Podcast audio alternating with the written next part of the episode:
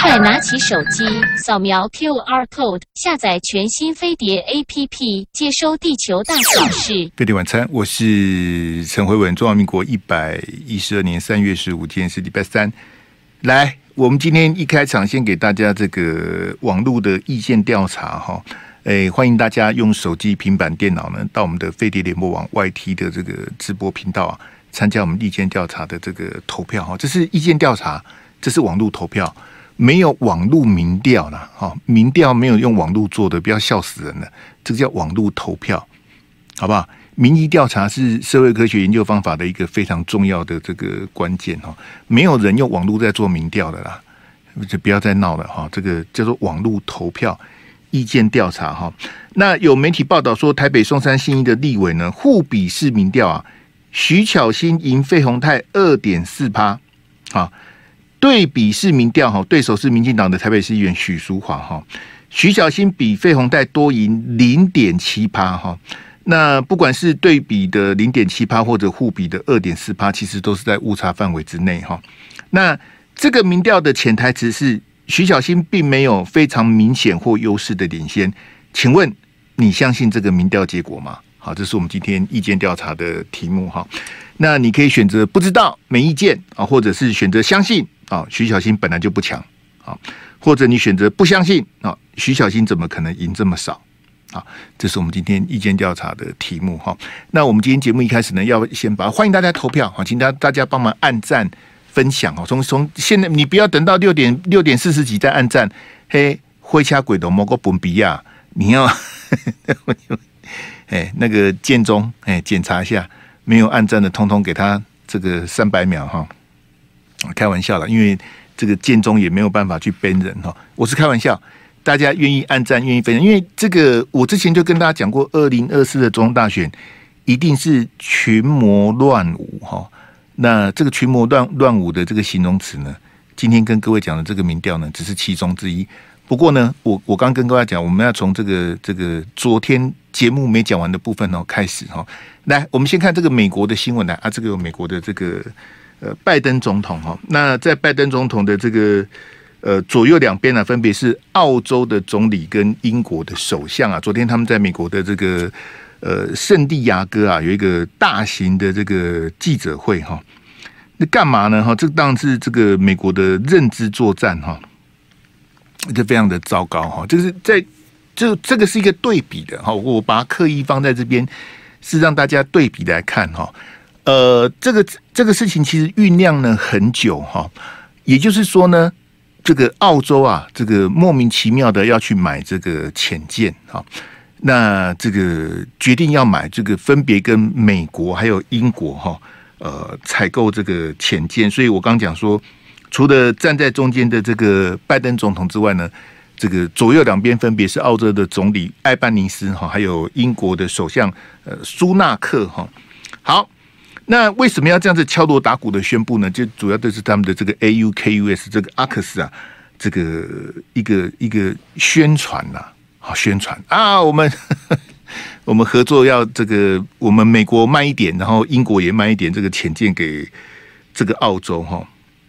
那其实澳洲它本来要这个交易的对象哈是法国。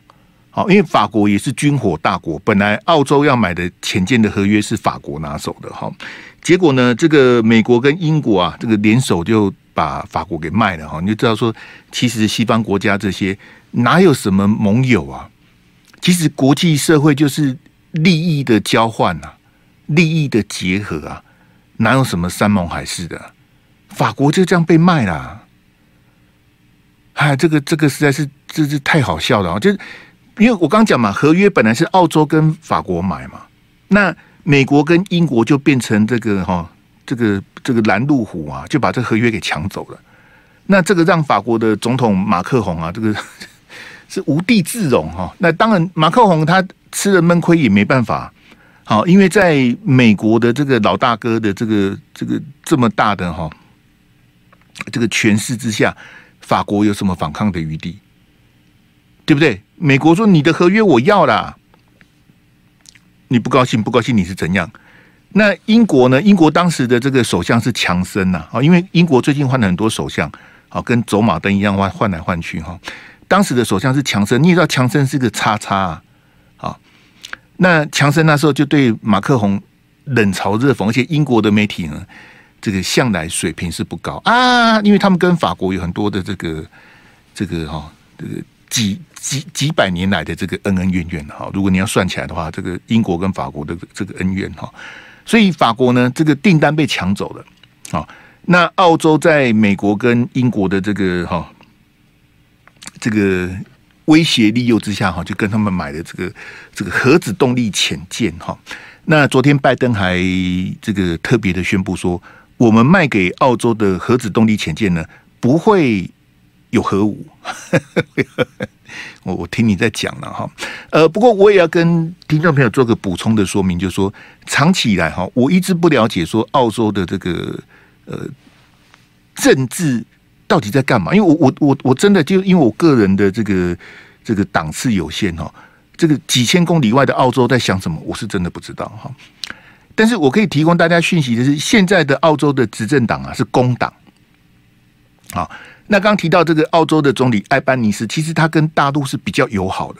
好，所以去年澳洲的这个大选啊，这个习近平是这个里面哈被这个。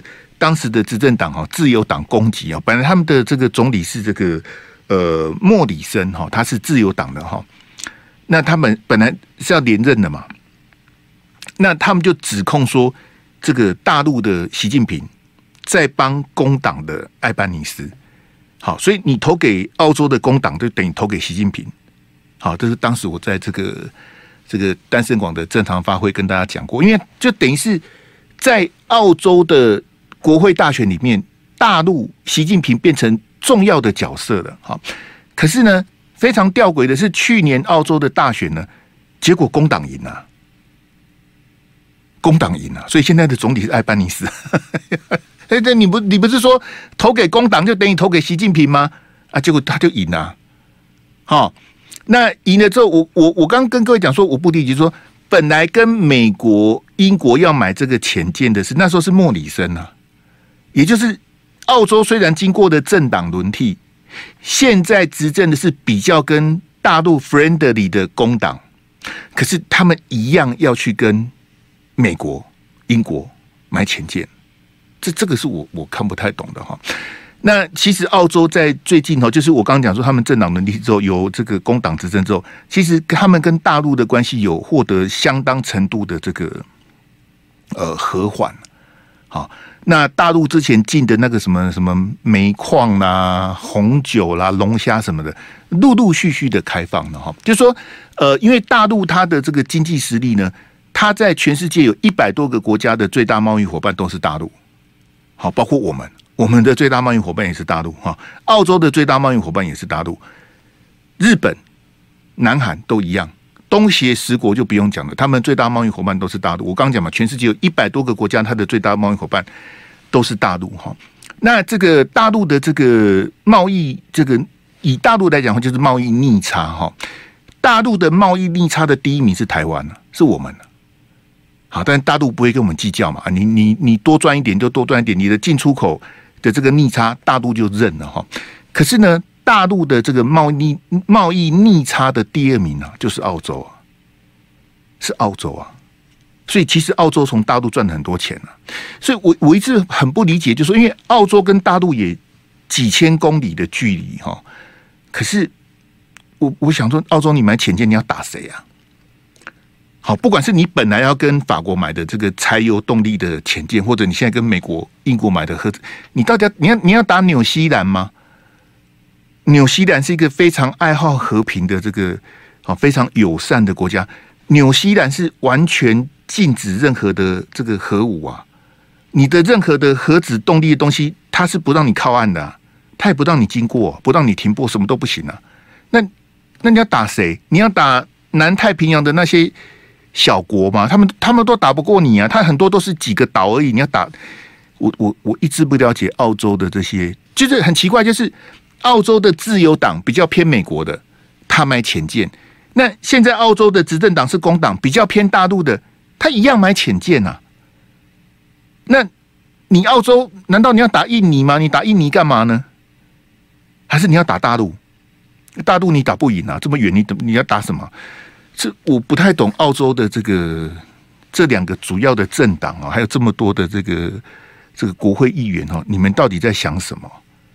啊，澳洲理理论上是一个，嗯，你看澳洲的地理位置，它在南半球这么这么，理论上是应该是一个呃世外桃源的一个一个好地方。你你这么汲汲营营的跟美国、英国结盟，要去对抗大陆，你实在无够讲哎！这然后国家没要紧，都是像澳洲这一种的，这完全被这个美国的这个军工复合体哈，这个渗透利用的这个哈，这个淋漓尽致啊！真的，我觉得澳洲的人真的好傻啊！你干嘛选边站呢？美国跟大陆他们骂来骂去，打来打去，你干嘛？你干嘛去？掺一脚呢？你的最大贸易伙伴是大陆，你在大陆赚了这么多的人民币，然后你买很多的潜舰要去打他，他也没有要打你，你打他干什么？大陆也要统一澳洲吗？有吗？没有啊。那那你要打谁啊？你你你要你要防卫谁？你你你旁边都是小国啊。以以大澳洲的这个国力来讲，他的周遭都是小国，没有人对你有威胁啊。那你发展，我都觉得你发展一定的这个国防的自卫能力就好了，对不对？不会有人千里迢迢跑去打你的。那你买那么多军火是到底是为什么呢？这个真的是哈劳民伤财啊！这完全整个澳洲的这个，我我我替澳洲感，因为我我要跟各位解释，就是说，其实，在澳洲的国内呢。也有很多反对的声音啊，譬如我们刚刚讲的这个阿克斯哈，这个 AUKUS，包括买潜舰这些事情，甚至澳洲里面有人认为说，刚不讲跟法国买那个柴油动力，那个也不要买啊。他们认为我们买潜舰干嘛？我们不需要核子动力潜舰，我们也不需要任何的潜舰。但是这种反对的声音呢、呃，并没有被澳洲的这个两大主要的政党采纳。好，那我们就等着看澳洲啊。买一大堆潜舰呢，到底要干嘛？我们先进广告来。飞碟晚餐，我是陈辉文，欢迎听众朋友来参加我们的这个网络的意见调查哈。那你可以用手机、平板或电脑，在这个 YT 啊、YouTube 的飞碟联播网的直播啊啊，看到我们投票的题目哈，请你参加投票。我们一一路投票到大概六点五十分左右哈，来再请阿志做个统计哈。你相不相信这个民调啊？呃，因为各位听众朋友是这样子，因为这个民调的作业，这个我我我待会后面再谈呐。我们要先把这个大陆的这个外交这部分，把它这个这个告一段落。待会还得谈一下赖清德哈，就说呃，不会有人没事去乱做民调的。所以我为什么对吴子嘉跟尤一农我这么的这个有戒心呢？不是说我跟他们两个什么恩怨呐，而是怎么会有人？一直花钱做民调，譬如说二零一九的这个总统大选前，苹果日报那时候已经已经没有钱了。好，这个他整个一电视的投资失败之后，黎智英已经已经是每天都在烧钱了。就黎智英跟他的干部讲说，我每天一起床就是一台冰室就是不见了。好，他大概一天就是两三百万两三百万的这个亏损。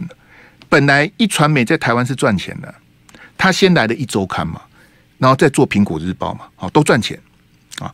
那黎智英这个野心越来越大，说：“那我来弄个一电视好了。”好，有周刊有报纸，他想弄电视啊。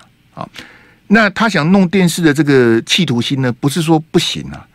好，但是呢，既得利益者是不会让他得逞的，所以一电视是整个被封杀。你现在看到的一电视根本不是黎智英的一电视，他早就卖掉了。黎智英已经被迫脱手卖掉了。好，那我刚刚讲这个民调，就是说黎智英已经没钱了，已经在亏本了。他每个礼拜固定做民调修理韩国瑜啊！我在想说，你你有有这么有有这么恨他吗？啊，香港反送中是韩国瑜害的吗？啊，那很遗憾，黎智英现在被关在监狱里面出不来啊！就这个这个，我们这都我我我就我就告诉大家说，像黎智英这种愿意花自己的钱去做民调的，这个我也觉得很奇怪啊。好，所以民调哈，大家要这个比较这个这个严肃的看待了。好不好？来，我们请阿志给我们看那个昨天的那一张啊，这个是大陆的外那个外事哈，这个中共中央外事办的主任王毅呀，这个也是前大陆的外交部长哈。那现在大陆的一把手，外交的一把手，就是由王毅在负责哈。那他这个促成伊朗跟沙乌地阿拉伯的这个这个代表团呢，在北京会面哈。那这个当然是一个重大的国际外交的突破哈。这个这个。很难想象，很难想象，因为这个伊朗跟沙乌地阿拉伯哈，因为这个宗教啦、派系啦、种种的这些啊，很多年了，很多年，而且是这个可以说是血海深仇哈。那我为什么在刚刚拜登的那个在圣地亚哥的那个记者会之后，浅见记者会跟你讲这个？各位听到没有？这是一个对比啊。当美国、英国怂恿澳洲参加这个军火比赛的时候。可是，大陆做的外交动作是希望伊朗跟沙乌地阿拉伯坐下来谈了。好，那这个和谈，这个两国的复交、重开大使馆能够持续多久？这个我们不知道。好，那一定会有人从中作梗嘛？各位听众朋友，你能了解我的意思吗？就是说，大陆促成伊朗跟沙乌地阿伯坐下来，哎，我我们这个重新恢复邦交好了，一定有人不高兴啊。谁最不高兴？当然是最不要脸的美国啊！因为美国恨不得你们打起来啊！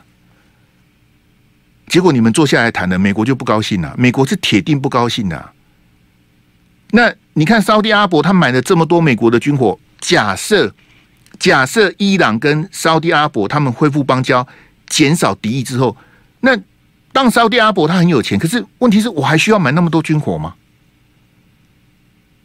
就像我刚刚跟各位讲的，澳洲的这个这个地缘政治，我我买这么多潜舰，我要打谁呢？我还买核子动力潜舰呢？你莫名其妙，你到底要干嘛？好，所以这个必须要经过检验的，就是说大陆在中间的斡旋，让伊朗跟沙乌地阿伯愿意放下彼此的这个这个成见，哈，好，相向而行，这个是非常。我我我我我不知道该怎么形容啊！因为哎，你怎么称赞大陆？那难道你希望伊朗跟沙乌地阿拉伯打起来吗？好，那阿志，我们看下一张哈。另外哈，这个是这个习近平啊哈，这个外媒的报道，习近平在跟普丁见面之后哈，可能用视讯的方式跟这个乌克兰的总统泽伦斯基会谈哈。这个泽伦斯基判了整整一年了，超过一年了，从。俄罗斯打乌克兰之后，泽伦斯基不知道讲了几遍，他希望大陆好，希望习近平能够居中协调。可是大陆采取的哦，除了大陆外交部上个月发布那个什么十二点声明，这个比较原则性的声明之外，其实习近平一直避免直接介入嘛。所以你看，之前在慕尼黑是这个王毅啊，跟这个库列巴哈，这个乌克兰的外交部长跟库列巴这个见面啊，就是。外交的这些官员，你们见面嘛？可是习近平从来不跟泽伦斯基，不要说视讯会谈，连通电话他都不愿意呀。可是现在习近平可能在他跟普丁会谈之后，好，可能他要跟泽伦斯基做视讯的这个会议，这不得了啊！好，那我没有办法预测这个在俄乌战争之中，这个大陆会扮演什么角色了。可是我想请问听众朋友哈。如如果就是假设习近平，我不知道了哈，我我是说，假设大陆的介入，习近平的出面，让俄乌战争停火，停火，好停火个三个月，好不要再打了，或者直接让俄乌战争结束，你觉得那会会会是一个什么样的国际的局面呢？打了一年了，然后现在习近平出马，习近平出手了。好，我我不晓得大陆有什么样的方法能够说服两边说啊，你要退让一点，然后你要干嘛？你要折中协调什么的。我说，假设俄乌战争在习近平的这个调停之下停火了，甚至结束了，这代表什么？包括我刚讲的伊朗跟沙乌地阿拉伯的复交，那国际的秩序已经不是美国说了算啊。那你看看俄乌战争，我跟各位报告过很多次，之所以俄罗斯会挥兵乌克兰，美国要负相当大的责任啊。从头到尾在旁边煽阴风点鬼火的就是美国。拜登的儿子哈，那个杭特拜登这个叉叉哈，就更不用提了。我也非常期待这个麦卡锡呀，麦卡锡有没有？就是美国的那个众议院的议长啊，麦卡锡，他是共和党的这个这个这个议长哈，他已经讲很多次了。好，我希望你不要再搞什么台湾跟大陆的事情，请美国的众议院麦卡锡议长专心的处理拜登的弹劾案好吗？请你们赶快查清楚，到底杭特拜登在乌克兰干了什么事情啊？啊，我很期待，到底杭特拜登的那台笔电里面是什么内容啊？当初美国的《纽约时报》他们都做假新闻了，在大选前他们说啊，这个笔电没事，这个笔电没有什么问题呀。就后来《纽约时报》认错了，这个笔电真的是杭特拜登的。所以我跟你讲呢。我实在不相信这个什么啊！当然，川普他之前也有通乌门啊。好，我我怕这个拜登总统是不是也有通乌门？好，那各位听众们，我们做个比较嘛。俄乌战争，好，一手造成促成俄乌战争的是美国，包括我们之前跟大家讲这个德国跟俄罗斯的那个这个北溪的这个天然气哈，北溪一号跟北溪二号被炸了。埋在海底的天然气管被炸了，谁炸了？谁有办法用远距离的这个遥控炸弹去把这个天然气管给炸掉？那炸掉这个天然气管对谁有好处？对俄罗斯有好处吗？还是对德国有好处？他们两个是当事人呢，对他们有什么好处？我我自己把我的天然气管给炸了，我我要栽赃给谁呀？对不对？后来，美国的调查记者那个普利兹奖的得主，他调查说：“哎，可能是美国干的。”结果我跟你讲哈，这个新闻我前几天哈没跟大家讲哈。美国的记者怀疑是美国干的，美国否认。然后呢，现在美国有人带风向说，这个天然气管谁炸的？说是乌克兰炸的。美国的媒体开始带风向，哎，可能不是俄罗斯，也不是德国哈，啊，但是也不是我们美国，嘿嘿，乌克兰弄的啦。乌克兰呐、说是乌克兰把那个天然气管给炸掉。外供哈，如果乌克兰我这样搞哈，乌克兰不会被打这么惨了。以乌克兰的这个这个这个实力哈，他没有办法去派人潜到海底去把那个天然气管一波再掉啊。全世界只有两个国家的海军有办法做这个事情呢，一个是美国，另外一个是英国，其他人都不会啊。没有这个，没有这个技术，没有这个这个专业的东西，我都没有没有办法处理呀、啊。只有美国跟英国的海军有办法执行这个任务。那你你觉得是谁干的？啊先先要卖给乌克兰了、啊。好，所以我刚假设的是说，当这个很难。好，因为俄罗斯跟乌克兰的这包括克里米亚，那从二零一四年一路到现在哈，你说习近平一出手就让他什么什么停火，或是让乌克兰战争结束，那这个是。困难度很高，好，但是我是要告诉大家说，当大陆哈，尤其是习近平啊，他开始在做这个这个呃外交的这个合纵连横的时候，其实他最威胁的是美国嘛。刚跟各位讲，就是直接威胁到美国嘛。好，美国的美国队长，美国世界霸主的地位，从二次大战之后，美国觉得都是我说的算了，对不对？越南、韩战，好，越战、韩战，那都我说的算了。哦，阿富汗，好，这个伊拉克，你们有这个毁灭性的生化武器，国际秩序是美国说的算了。美国说要制裁利比亚，他就制裁利比亚，他他说他说要制裁就要制裁啊，对不对？他说这个这个伊斯兰国有什么问题，就什么都是美国说。那包括乌克兰战争，刚刚讲都是如此哈。那我的意思说。我们刚讲说伊朗跟沙乌地阿伯或者俄乌战争这个调停呐，哈，那如果国际秩序、国际外交现在是变成大陆说的算，那美国怎么办呢？美国会眼睁睁的看着说：“哎，呃，我是大哥啊，现现现在怎么变成你大哥？为什么他们都听你的？为什么他们都跟你比较友好？那怎么办？依依照美国的个性，就是我是搞你嘛。”对不对？你你不可以变老大，老大永远都要是我啊！我是美国队长啊。美国的心态就是这样子啊，你你不可以超越我。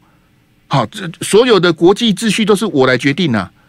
好啊，我可以任意的干预任何国家的内政啊。好，我可以批评任何国家的内政，说啊，你的人权怎么样，你的自由怎么样啊？你应该学我的制度，你的制度不好，你的这个怎样？美国觉得他讲什么都对啊。这几十年来不都是如此吗？可是大陆对其他国家，包括对东协，好，包括对伊朗、沙特阿伯，什么“一带一路”，大陆的态度是什么？大陆的态度说：“哈，我没有干预你，但是你也不要干预我。好，我尊重你的内政，我尊重你的主权啊，你也尊重我。好啊，我不会去骂你，你也不要来骂我。好，但我不会去打你，你也不要来打我。大陆采取跟其他国家交往的方式，跟美国是不一样的。美国的态度是：哎，你要听我的哦。”哦，你们谁要选总统？你们这个国家有三个人要选总统哦。来来来来来，先来跟我面试一下啊！你们的政策是什么？好，你们谁当选跟美国的态度是怎么样？你们你们跟大陆的关系怎么？哎，美国要先 interview 啊，不是只有对我们呐，大家不要觉得很难过。南韩就是这样子啊，南韩的尹锡悦跟李在明他们去年呐。也是一样啊，那时候不是有 COVID-19 吗？是美国的那个亚太驻青康达哈，他直接跑到首尔啊。哎，你们不用来美国，因为有 COVID-19 哈，我亲自到首尔，我跟你们个别的会面了。结果选举的结果是比较亲美的尹锡悦当选了，比较亲大陆的李在明他落选了，就这样子。哎，所以你不要讲，美国为什么都对我们什么柯文哲要去美国，什么他们都要去美国面试的，不是指我们。好，这个大家听的心情好一点。美国对美国国家，他都指指点点呐、啊。可是大陆跟其他国家，他的交往的方式不是这样子啊。那如果你如果你是东协那些国家，或者你是这个哦，这个中亚、东亚的那些国家，你你你会选择跟谁交往？啊哦，你又在帮习近平讲？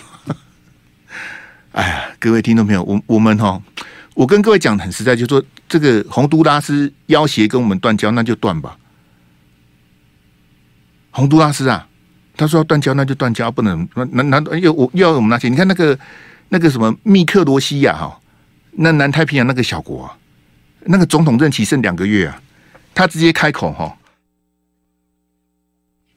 很可怜啊。他开口五千万美金而已啊，那个不叫狮子大开大开口，那个五千万美金在国际外交来讲，那个真真的是零头啊。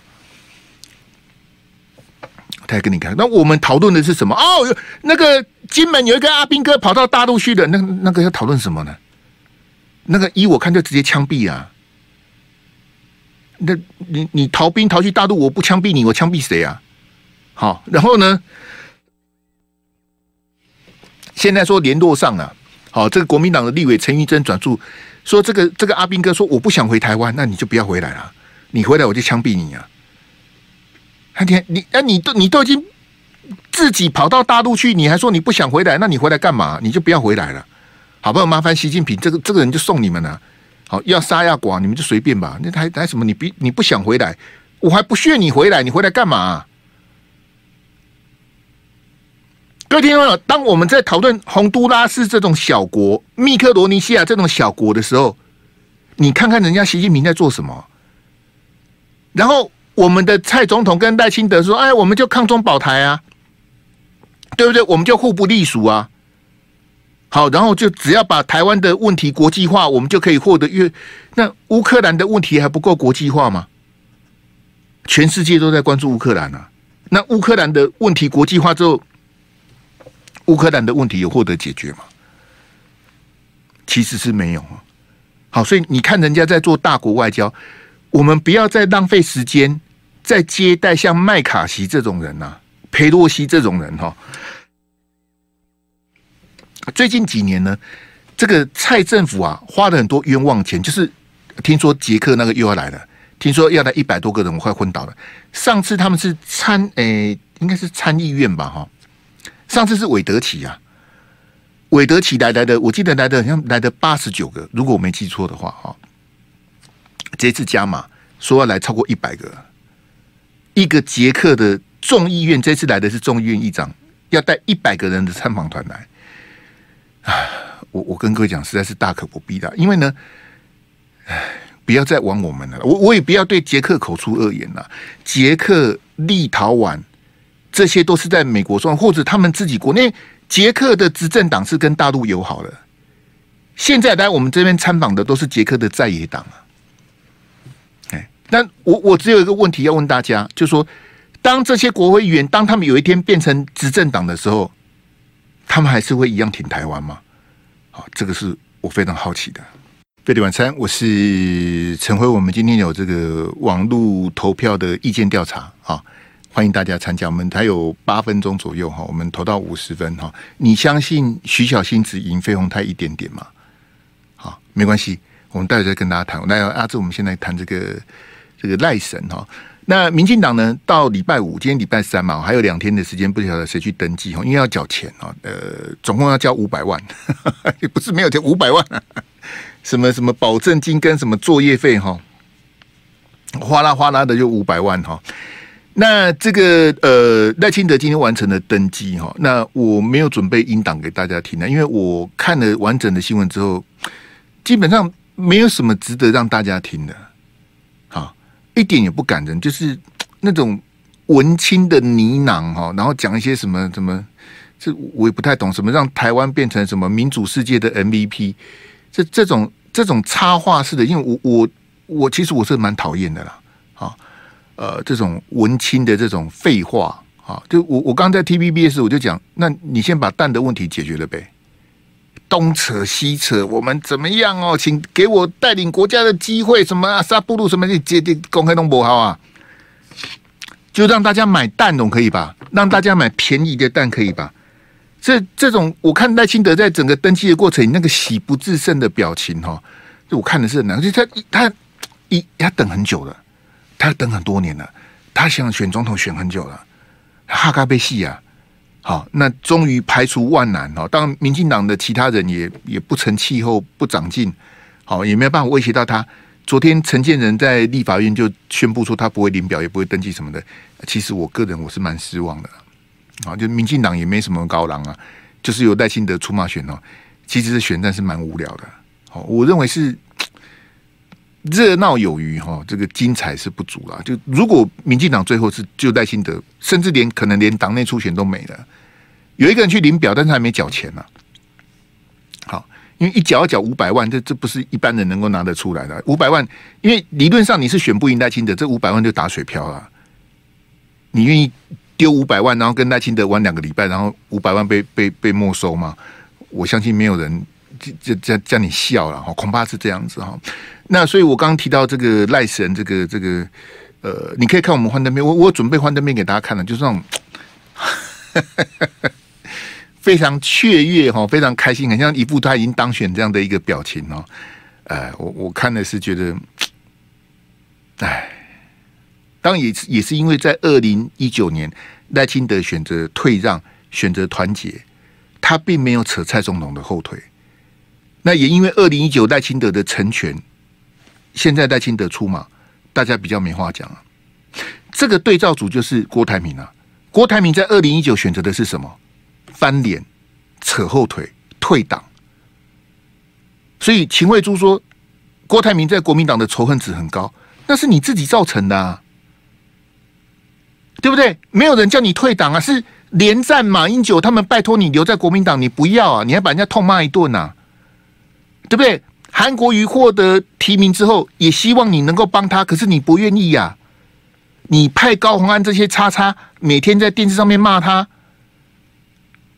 破坏团结的就是郭台铭啊！那郭台铭，你二零一九年你不愿意帮韩国瑜辅选，那现在你回来国民党说你要选总统，你没有正当性啊！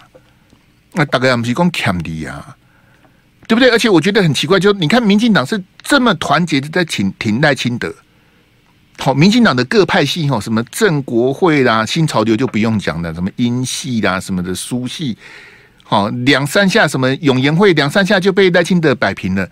这个就是韩国韩国瑜当初跟大家讲，这个民进党是个妖怪啊，好，民进党里面会吵来吵去，可是真的要选的时候，民进党就很团结。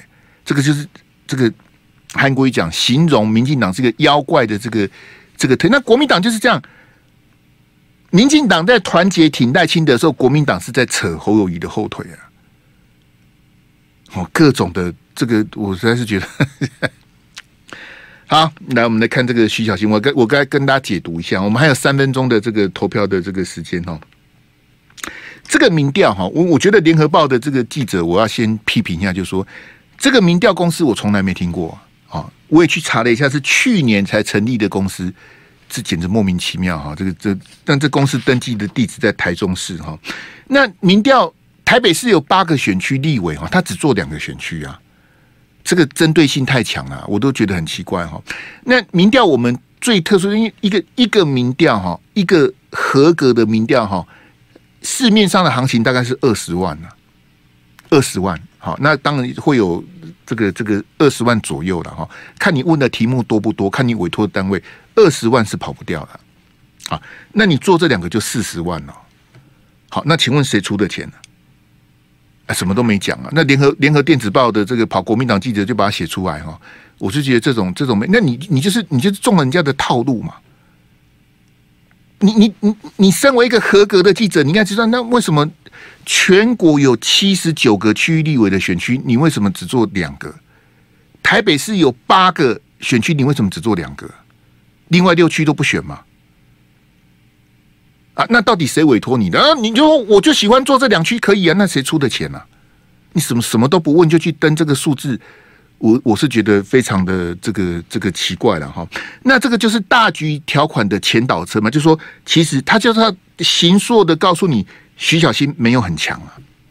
那什么叫做大局条款呢？就是说这个你看这个数字哈，就是说零点七趴跟二点四趴都是在误差范围之内，所以呢，徐小新你当议员就好了，因为都在误差范围之内嘛。换句话说，国民党提名你，你可以赢。国民党提名费鸿泰也可以赢，可是如果你跑去选国民党，就少了一个市议员呐，对不对？所以所谓的大局条款的意思是说，要你要以大局为重。既然我们国民党派谁都可以赢，那不要少一席市议员，你就留在台北市议会就好了。这样大家了解我的意思吗？哈，所以这个民调哈，我是觉得带风向的意味太浓了啦。好，那现在用这种模式在卡徐小新，下一个卡的就是侯友谊。怎么说呢？就说你你看哦，后面会有民调，就说啊，这个国民党派侯友谊啊，可以跟赖清德一战。好，搞不好你赢一点，我输一点啊。那国民党派郭台铭呢，也可以跟赖清德一战。好，赢一点输一点。好，这个数字嘛，give or take 没关系。好，可是呢，如果侯友谊要去选的话，新北市长要补选啊，对不对？那你新北市长要补选，你又会被骂到跑啊！那补选又要花很多钱呐！啊，新北的幅员又这么大，四百万的人口，这国民党丢不起啊！好，所以怎么办呢？就比照徐巧芯嘛，反正国民党推费鸿泰也会赢，推徐巧芯也会赢，徐巧芯你就在留在市议会嘛。好，国民党选总统推侯友谊会赢，推郭台铭也会赢，那新北市长不要补选侯友谊，你就留在新北市就好了，我们派郭台铭去选了。这个就是大局条款了啊，不然你以为他做这个民调干嘛？这他就是要带这个风向啊，跟上个礼拜中广盖洛普做的，他他们要带的风向是什么？哎，一定要把郭台铭跟柯文哲团结起来。如果三脚督去选的话，赖清德会赢。好，他他他讲穿了，他整个记者会就就是讲这句话而已啊！一定要把郭台铭跟柯文哲纳到我们的这个民调，纳到我们的初选。不然的话，沙卡都赖清德会赢，他要讲的就是这个啊，对不对？那我我中午在我的直播跟大家分析，那因为我时间关系，我直接跟大家讲重点，就是你要把柯文哲纳进来，那个我就比较不想谈，因为柯文哲是个叉叉哈。你把郭台铭纳进纳进来，第一个郭台铭不可能当拉拉队啊，他风度没这么好啊。第二个郭台铭不可能当副总统啊，他怎么可能当副总统？他会当副总统才怪。所以当你把郭台铭纳进来之后，他只有一个选择，就是我要选总统啊。我不要当拉拉队嘛，我也不要当副总统嘛，我就是要选总统啊。那你把他拉进来，你你你干脆就说你要让郭台铭选总统，不是一句话就讲完了吗？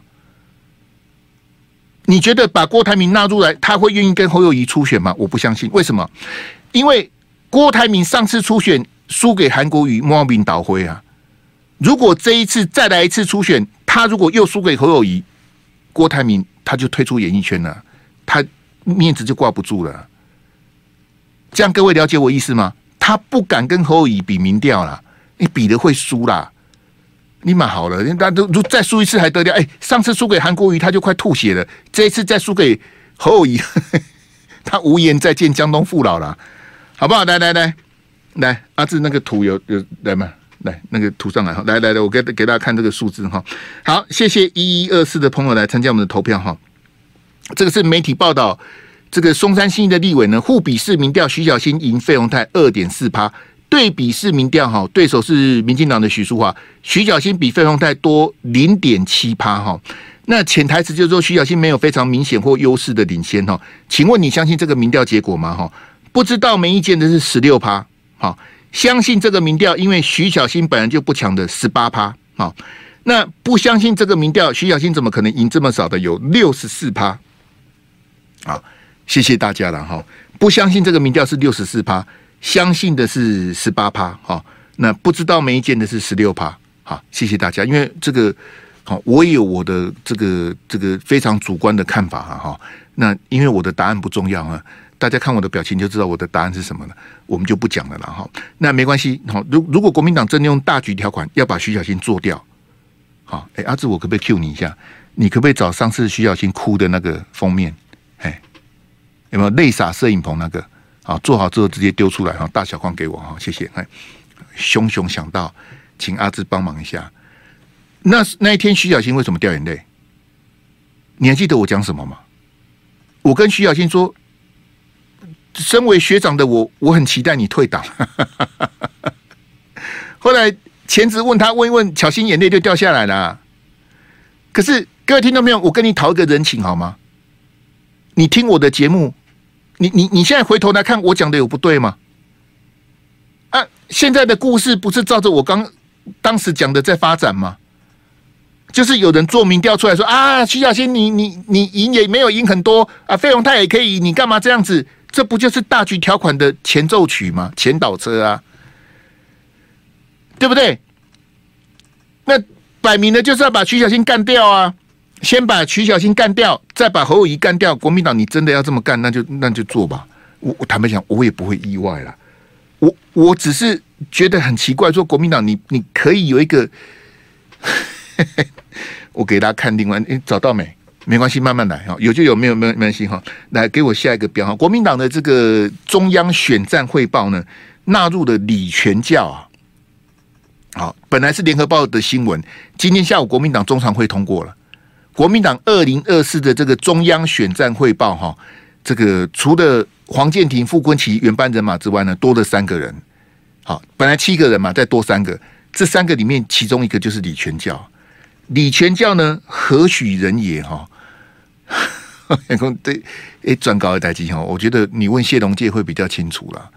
但是我不晓得龙介兄会不会这个愿意这个倾囊相授哈啊。各位听众，因为时间的关系，我这个我明天再来跟大家讲这个故事啊。好，因为我也偶尔会有一些八卦、一些故事跟大家讲。好，就是我跑的二十年通告，总总有一些故事可以跟大家讲，好不好？但是坦白讲，说我早上看到联合报，因为是联合报的新闻先写，然后今天下午才开中常会嘛，哈。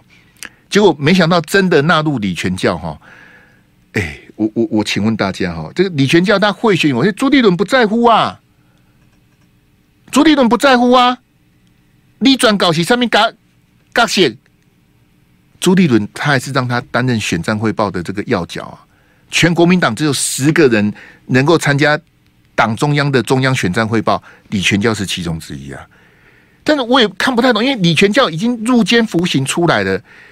这个朱立伦这么看重他、重用他的目的是什么？我真的看不懂啊！好，这个要问谢龙介，你带来没带进？问我，我是真的不懂，我不要跟你乱掰了哈。然后呢，我请问所有的听众朋友，如此的国民党，二零二四值得重返执政吗？我就我就问大家嘛，不要每次都我当坏人，我是看起来像坏人，我心是善良的。各位听到没有。这样子的国民党，二零二四值得重返执政吗？李全教担任国民党中央选战汇报的这个委员呐、国民党真的没有人了吗？你你要讲台南谢龙介金妈妈演演波代机呀，你你纳入谢龙介我也就算了，这纳入谢龙介，那你你不去找谢龙介，你去找李全教，这个就是朱立伦嘛。朱立伦一一路主导，他就是要李全教加入这个选战汇报啊！哎啊，我去年不是叫你不要投给国民党吗？没有人理我。